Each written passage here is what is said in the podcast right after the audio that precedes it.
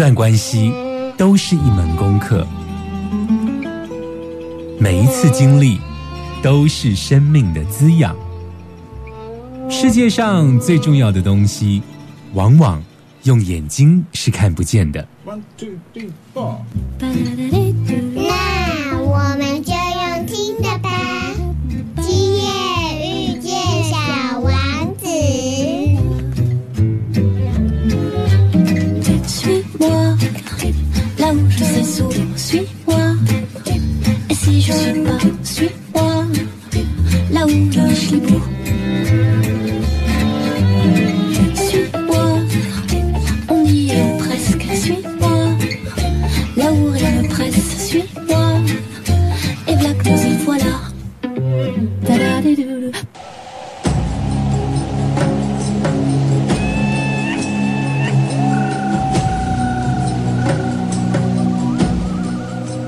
欢迎收听《今夜遇见小王子》，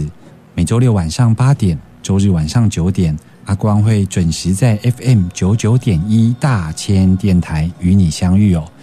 今天呢是这个南美奇幻之旅的最终回哦，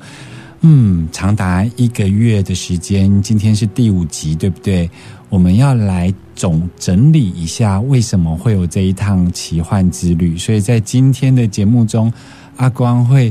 让听众朋友跟阿光当时的情境一样，就是会恍然大悟哦，就是哦，从一开始的这一个看起来像是半成品的旅游简章，有没有？到后来恍然大悟，原来这样子的一个旅程，其实在一开始的时候是一个召唤。而旅程的最终目的是为了回家哦，所以请大家能够敬请期待今天的南美奇幻之旅的最终回哦。不过呢，阿光在这里也要跟听众朋友预告一下哦，就是嗯，我们把这个南美奇幻之旅呢收在农历年前，对不对？那农历年后呢，阿光呢在今夜遇见小王子规划了一个全新的单元，这个单元呢叫做疗愈大来宾。有在持续听阿光节目的听众朋友应该都知道，就是嗯，在我的节目中呢，经常会有一些可能会提到啊，什么样的身心灵工作呀，或是什么样的仪式啊。所以呢，很多听众朋友其实是会到阿光的脸书啊，然后会 message 给阿光说：“诶，什么是灵气呢？什么是呃巫术呢？什么是萨满呢？等等的。”所以呢，阿光就回想，就是嗯，其实，在阿光的生活周遭呢，其实有很多身心灵工作者，很多身心灵的老师。所以呢，我想要有计划的带大家来认识这一些所谓的疗愈工作。那为什么把它称为疗愈大来宾呢？其实阿光在挑选来上阿光节目的这一些所谓的疗愈大来宾啊，他们呢不是单纯的一个这一门技术啊，或这门疗愈的工作的一个施作者而已。他们呢，通常对于这样子的一个工作有他们的使命，还有在他们人生道途上面的一个非常重要的角色。尤其阿光会着重在他们如何在原来的职场工作里头，怎么走入身心灵疗愈的工作的这个呃历程呢，会琢磨比较多。所以我觉得这也是另外一些所谓的真实的生命故事吧。所以呢，我们在农历年后。阿光为大家来规划这一个疗愈大来宾的单元，敬请期待。我们来听一首歌，回来马上进行今天的南美奇幻之旅。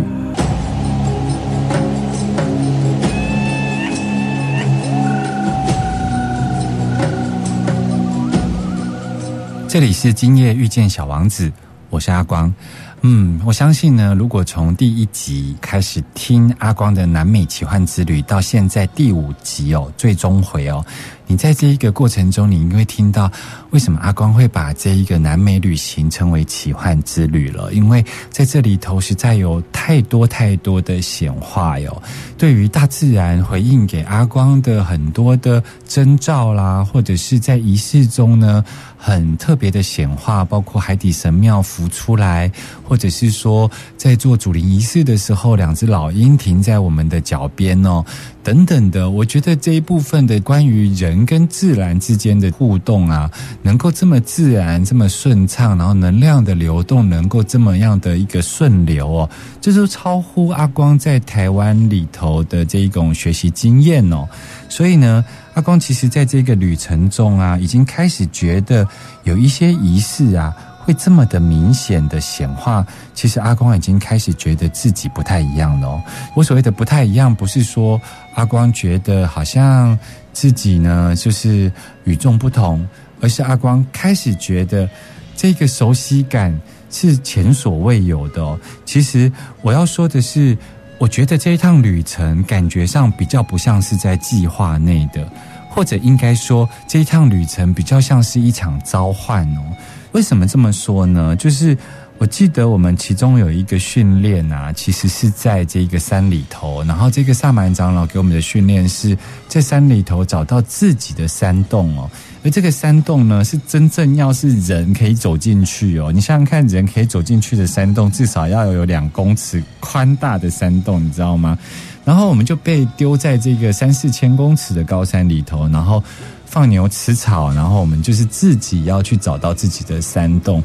那很特别的是，在我们这二十二个人里头啊，最后只有阿光在一个两层楼高的高山地方。我所谓的两层楼高是，呃，我走在森林里头，然后在高山的这个岩壁上面呢，我是攀爬上去，大概两层楼高的地方，赫然看到了一个山洞。通常这种山洞都可能是。野兽啊，或者是就是说，通常都是动物留下来的山洞，而他们的训练里头，其实是要把自己关到这个山洞里头，可能是三天七天出来之后，才能够完成萨满长老训练的其中一环哦。而我们呢，因为时间有限，再加上我们其实是。就是白斩鸡嘛，就是我们是文明社会的人，其实我们跟大自然的这一个生存能力，我们相对是比较弱的。但是在他们当地的原住民，如果你要成为一个萨满，其实找到属于自己的山洞，其实是一个非常基础的一个训练。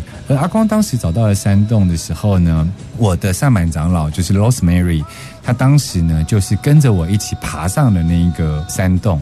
然后他就从山洞口呢，就拨了一些岩石下来，放在手上，然后拿在鼻子上闻一闻。然后他就说：“你的山洞里头呢，本质上有很多的元素哦，这个元素里头包含硫磺。哎，的确，我发现我的山洞呢，其实是有一些黄黄的一些结晶体哦。他就说，你找到这个山洞，其实就代表你这一个人的力量跟你的一个萨满的一个训练之道哦，就是应该要偏向哪一个方向哦？因为有一些人可能是比较偏向像骨科夜占卜啊，或者是说。”他可能要做仪式啊，等等的。那他就说，像阿光的山洞啊，有这个硫磺啊，在他们的系统里头呢，他们就称为呢，这是一个疗愈的山洞。因为我们知道，在世界各国很多，包括泡温泉的文化呀，或者是包括我们东方的中药啊，其实硫磺都可以入药嘛。所以呢，对他们来讲，硫磺这一个矿物，其实就代表着身心的疗愈。所以他觉得，如果我要做萨满训练呢？他认为我的这个人格特质跟力量呢，应该要放在有关于疗愈这件事情上面哦。总之呢，阿光开始觉得自己呢，开始在那里的这一趟旅程非常的不一样哦。比方说，阿光在这个高山气候的时候啊，就是其实很冷，但是呢，太阳非常的大，所以你有时候会穿短袖，但是你会围围巾，或者是你会穿着防晒的衣服哦。可是阿光当时并没有擦这个防晒油，然后脸部呢没有擦防晒油的情况下呢，我后来在萨满长老的提点之下，他就告诉我：阿光，你看着你自己的脸晒伤的样子，你知道吗？阿光竟然晒伤之后，除了满脸通红以外啊，我竟然两个眼睛下方啊晒到结痂耶！萨满长老跟我讲说，其实这个就是你之前上辈子曾经在这里。住过的显现，因为他说我在眼睛下方竟然晒出了两条线，而且两条线就很像是他们萨满长老的一个图腾哦。而这一个萨满长老呢，就是呃曾经呢用他们的方言呢，透过翻译对阿光说：“年轻的萨满长老，我们等你等得非常的久，你终于来到我们这里。”我们将要与你一起工作哦。这让阿光感觉到，好像整个部落里头在等待阿光去一起工作。阿光也开始觉得自己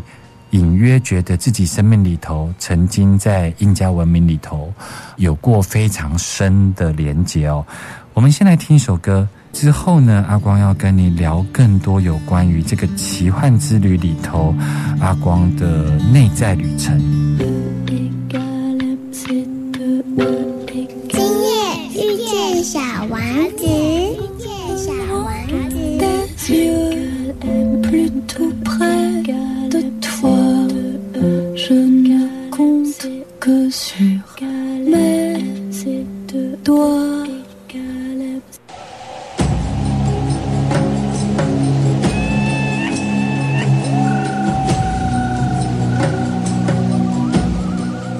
欢迎回来，今夜遇见小王子，我是阿光，在九九点一大千电台陪伴你哦。阿光呢，跟大家聊到了就是南美这个地方，除了外显的部分呢，就像是一个奇幻之旅哦。可是呢，阿光的内在呢，其实也经历了一个非常内在深层的一个旅程哦。阿光就像是记起了自己曾经在那里某一世的生活方式哦，那是如此的熟悉哦，所以。阿光在这个南美之旅最后一集里头啊，阿光最后想要跟大家聊聊一些心得哦。但在聊心得之前呢，就是因为刚刚聊到了这个内在旅程哦，有很多人呢、其实到了南美啊，不管是印加文明，有一些人去到中美洲呢，去到的这个玛雅文明呢，其实都会去经历一件事情，那件事情就是会去尝试呢喝知觉转换植物的汤药哦。那这个是什么东西呢？不晓得听众朋友有没有听过死藤水？死藤水呢是整个印第安民族啊，他们呢会在这一个森林里头呢，他们会辨识出某一些草药。那死藤水呢，其实就是有一种藤类植物在亚马逊河流域啊。这个藤类植物呢，他们当地人会把它，尤其是萨满长老，他们会把它熬成非常粘稠的草药汤汁哦。而他们在使用这个死豚水的时候呢，透过萨满谷的仪式呢，人们呢会到了一个不一样的灵性世界。那当然呢，阿光这样子的比喻非常的不恰当，但是阿光要试图让大家能够理解，就是说。很多人把它当做是一个毒品，就是因为它可能会有幻觉，但是它可能会到了另外一个飘飘然的世界哦。可是我必须严格的说，在他们的整个萨满系统里头，不是所有人都可以使用这一个死藤水，而且他们也不把这个东西当做是一种迷幻的娱乐性药物哦。他们其实是把这一个称为植物的知觉转换植物哦。那知觉转换植物的意思是，它透过使用这个植物啊，你的全身的知觉会被放大，你的视力、视觉会被放大，你的触觉会被放大，然后你的意识，就是你的觉知会被放大，你的身上所有的知觉都会被放大。那放大之后，认识的世界就会长得不一样嘛。所以呢，有很多人去到了中南美洲，都会特别到丛林里头去尝试这一方面的这种知觉转换植物。而知觉转换植物呢，其实有很多，在不同部落里头有不同的版本，有的是死藤水这种藤类植物，那有一些呢是像曼陀罗这种昙花一现这种曼陀罗，还有就是有一些人会用相思树的树皮来熬煮哦。还有呢，他们的丛林里头有一些菇类啊、蕈类，其实也有这一种知觉转换的功能哦。那最重要的有一些像高山上面，他们有高山仙人掌，叫做圣佩罗。圣佩罗的粉末啊，就是它的汁液，如果晒干磨成粉，其实都有致幻，就是导致幻觉或者是知觉转换的功效哦。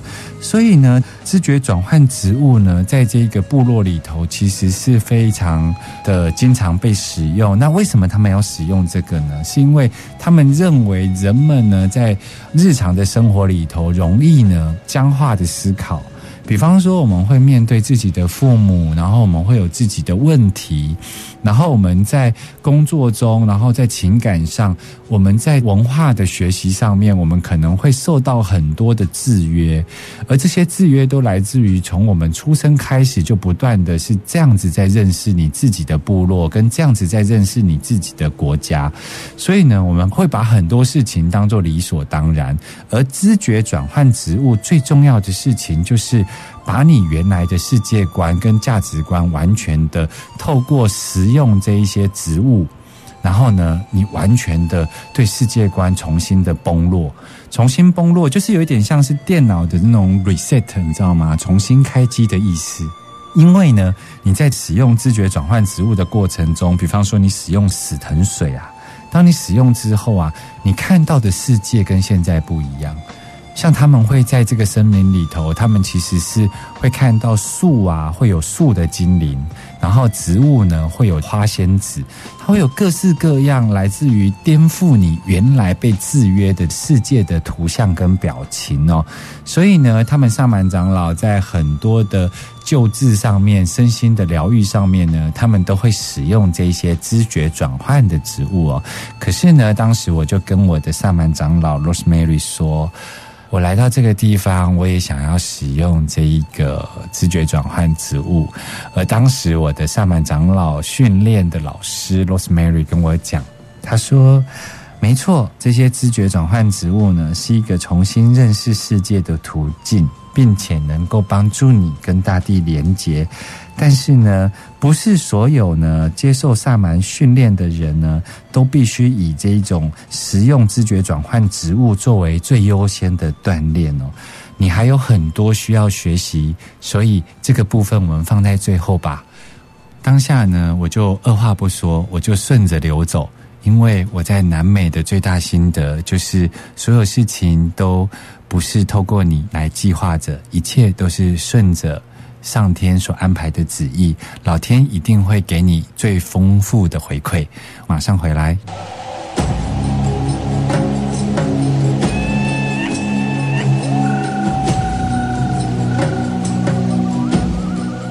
你现在所收听的是 FM 九九点一大千电台，今夜遇见小王子哦。我是阿光，其实阿光在这个南美旅程里头，真的遇到了非常多的这个奇人异事哦，以及来自于大自然非常直接的这个显化哦。阿光现在要跟大家聊的是一个 Jungle Boy，就是一个呃来自丛林的男孩哦。为什么这么说呢？其实我们有一个阶段，其实是要去到比较接近亚马逊河流域的这个上游哦。那你知道亚马逊河流域里头其实有非常多的部落。如果你有看过 Discovery 或者是这些国家地理频道，他们透过飞机都可以看到有很多的部落其实是没有跟外界的文明世界来接触哦。而我呢，就在这一次的南美之旅里头有一个导游哦，那个导游。呢，我当时认识他的时候，他才十九岁耶。然后呢，这个十九岁的这个年轻男孩子呢，他呢作为我们导游，我们一开始都是并没有觉得有特别的奇怪哦。一直到某一天呢，就是我们在这个高山呐，因为我记得好像就是我住那个乌尤尼盐湖的那个盐呐做成的房屋旅馆，有没有？就是那个晚上啊，其实是在零下一度左右，所以我们的那个吉普车啊，都是早上起来，它的那个引擎都必须要预热，因为它引擎整个都是结冰的。哦那就是在那一站的时候呢，我认识了这个 Jungle Boy，就是这个来自丛林里头的男孩的这个领队哦。他当时呢晚上在旅馆里头跟我们聊天，我们才知道他是来自于亚马逊森林哦。他呢展示了他的脖子跟手背曾经被这一个豹啊、蛇啊，还有鳄鱼所咬伤的伤口。我们当时觉得不可思议哦，可是我们就问他说：“那？”你为什么后来来当领队呢？他就说啊，他在十六岁那一年啊，其实他就跟着他的父亲在森林里头来耕种哦。那在森林里头耕种，你知道吗？他们当地呀要耕种都是有所谓的火耕呐，就是他们必须要烧一片森林，然后再把这个森林烧完的灰烬啊，透过这一个热带气候下雨之后啊，当做施肥。然后他们在那一块空地上面呢，开始来种植植物嘛。他当时呢，他其实是跟他爸爸在森林里头进行这个农地的火耕。那十六岁生日那一天呢，他就看着他爸爸。五十几岁，他说啊，在他们这一个部落里头，五十几岁基本上呢，很多人在这个年纪就会过世，因为他们里头没有所谓的先进的医疗啊，很多这种平均年龄五十几岁就会死亡哦。所以他在十六岁那一年生日当天呢，他在农地的火耕过程中，他看着他爸爸，他就在问自己说：“我这一辈子要在这里过吗？我想要出去看看世界。”于是他就跟他爸讲。说，我想走出这一片森林，然后我想要去看看外面的世界。他爸爸非常惊讶，他爸爸说：“你确定吗？如果你真的去，我什么也不能给你，我只能给你祝福。”而这一个 Jungle Boy 呢，他竟然毅然决然的，他想要给他自己十六岁生日一个新的可能性哦。所以呢，他就放下他手上农耕的工具，他就走出了这一片森林。他告诉我，他走了两天，他才看到了第一个人，然后他才看到了第一辆车，于是他就拦了那一辆车，然后他就开始了他在文明社会的旅程。很惊人的是，他从十六岁生日当天，他走出了亚马逊森林的属于他部落里头的那一座森林。走了两天两夜之后，他来到了我们的文明世界。当阿光遇到他的时候，他已经十九岁了。而这个 Jungle Boy，他竟然会六国的语言，而他现在正在学法语，而且呢，他也交了一个玻利维亚的女朋友，所以他开始习惯了整个呃文明社会里头的一些运作方式。我问他说：“你为什么要继续学法语呢？”他说：“因为我多学一个语言，我就可以多带一个团。那多带一个团，我就会有收入。这些都是保障我在文明社会里头能够生存下去非常重要的一个技能跟工具。”所以阿光当时听完之后，阿光非常佩服听众朋友，你懂几国的语言呢？一个来自于丛林里头的 Jungle Boy，然后他的生存必须跟鳄鱼、美洲豹还有蛇来奋斗，他都可以走出那片森林，然后追寻他自己的人生了。所以呢，阿光后来。非常的敬佩这个 Jungle Boy，而他的那个生存之道呢，真的是比我们呢来的强的太多。他在零下的岩所做的这个旅馆的地方，我们每一个人都全副武装，穿 Gore-Tex，然后他穿短袖。他还拥有这一个有关于部落里头还有丛林里头的这一些技能，因为我们只要看到那个巨石啊，有高达两层楼、三层楼，它都像猴子一样，就是两三下就跑上去了。而他在这么高山气候里头，他穿着短袖的这一个样态啊，以及他迷人就是开朗的笑容，都深深的刻在阿光的心里头。阿光把这一份印象跟这一份心得放在自己的内心，带回来了台湾。当阿光遇到困难的时候，我脑海中就会浮现这个 Jungle Boy。马上回来。今夜遇见小王子，遇见小王子。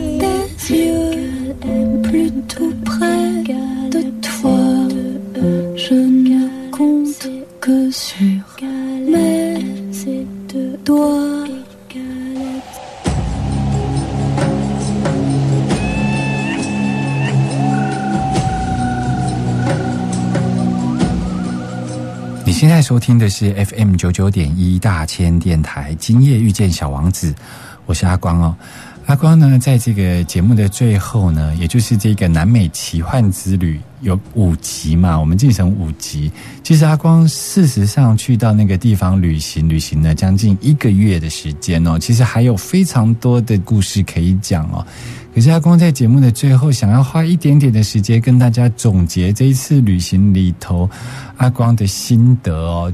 我觉得这一次的出发呀，其实是一种召唤，它其实是不是透过好像人类的头脑，阿光自己想去旅行而计划下来的一趟旅程哦？它其实是一场召唤，而这个旅行的目的呢，阿光觉得其实是为了回家哦。为什么这么说呢？其实这里头呢有一个隐形的计划呢，穿插在整个的旅行当中哦。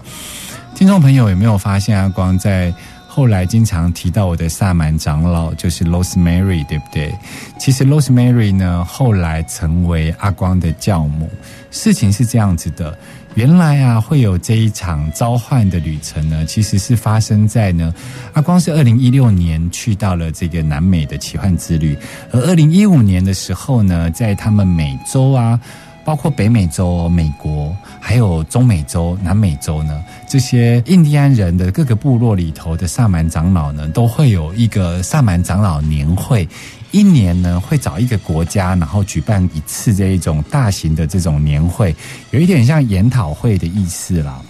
那刚好在二零一五年的时候啊。他们当时是在瓜地马拉来举办这个年会哦。那各国各部落的萨满长老呢，都会去到这个地方呢来聚集。那他们呢，有一些部落在河边，有些部落在海边，有些部落在湖边，有些部落呢在城市里头，都有一点像台湾嘛。台湾呢，可能包括像达悟族，他可能在蓝屿的岛上。那他相对的遇到的问题，跟所谓的阿美族所谓遇到的问题就很明显不一样嘛。那布农族呢，他可能是在高山里头，所以他们各自靠着海，靠着山，他们在整个部落的发展上都会遇到他们自己的问题哦。有一些是靠捕鱼为生，有一些是靠这个农作为生。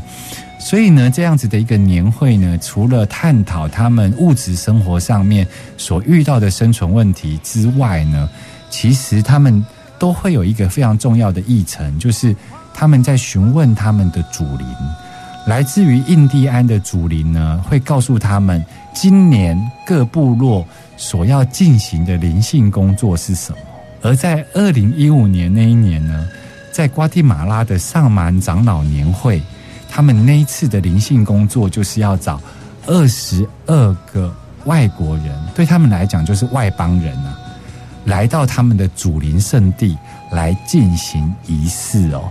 所以呢，原来阿光当时看到了旅游的简章的时候，阿光不是有讲到说，觉得是半成品嘛？因为他都没有介绍这个旅游的圣地，然后甚至于说他的资料都非常少，即便我在网络上要找他有些。景点呢都不像一般旅游团的景点，他都会只介绍说是某个民族啊，然后某个部落里头的一个祖灵圣地。阿光终于懂了，原来啊这些事情在。前一年的瓜地马拉的萨满长老年会的时候就定下来了，于是呢，在各个部落里头的萨满长老就开始规划了这一趟的奇幻之旅，所以难怪阿光到了不同部落呢，都要去他们的祖灵圣地去进行仪式啊。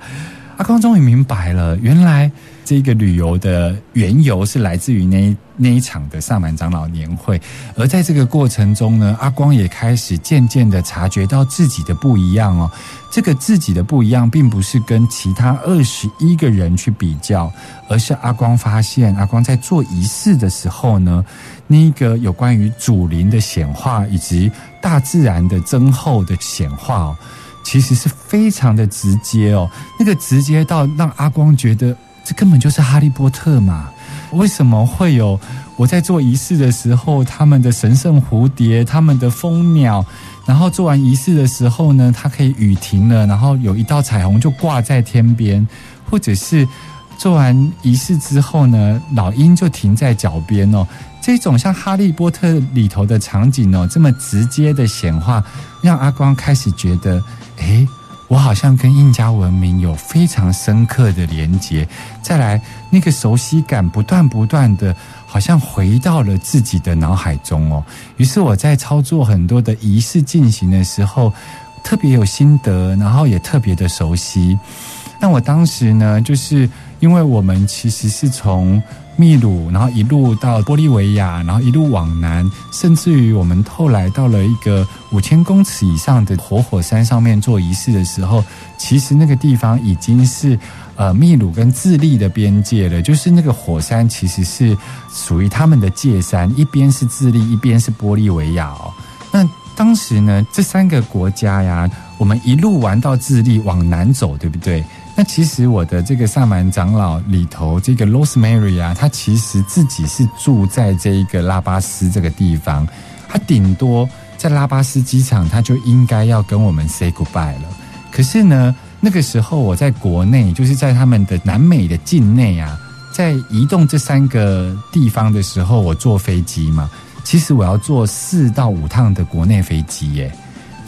当时呢，Rosemary 应该是要在拉巴斯的机场呢，他就应该要跟我们 say goodbye。可是呢，这个萨满长老 Rosemary 啊，竟然陪着我们坐飞机啊，一路飞到了利马，就是秘鲁的首都哦。那他飞到那里的时候呢，他也都是静静的跟着我们。那我们那个时候的想法是，他是不是真的很舍不得我们，就是有感情的，所以才会一路飞这个南美的境内的班机，这样一路飞飞到了秘鲁。但是他是玻利维亚人啊，难道他要自己再飞回去吗？一直到阿光呢，在这个要准备入境的时候，我拎着我的行李，然后要进到这一个检查哨的时候呢，我就转头，因为 say goodbye 的时候会拥抱嘛。可是你知道吗？阿光在那个时候啊，其实也没有想很多，就过去啊，跟这个 Rosemary 拥抱。可是我拥抱的时候啊，我竟然在他的耳边说了一句话，我竟然跟他讲说 “Thank you, Mother”，就是我跟他讲谢谢。母亲，当我这句话说出来的时候，我自己吓一跳，因为我一路上都叫她 Rosemary。可是呢，当我吐出了这一句，就是谢谢你母亲的时候呢，她自己也马上的掉眼泪。然后她就跟我讲说，其实我一路从智利机场，然后一路这样子飞，飞到了秘鲁，我就是在等这句话，是因为我在等着你的灵魂首肯。我就可以成为你的教母，因为我很清楚的知道，我必须要教会你有关于萨满训练里头的许多课程，所以我知道我有得到讯息，但是如果没有你的首肯，我不能开口。那我很高兴，你终于你的灵魂听见了，而你灵魂叫了我一声母亲，所以从这辈子此时此刻开始。我将成为你的教母。如果有什么样子的萨满的一个相关的训练的一些需要咨询的地方，我都有义务要教会你。他告诉我，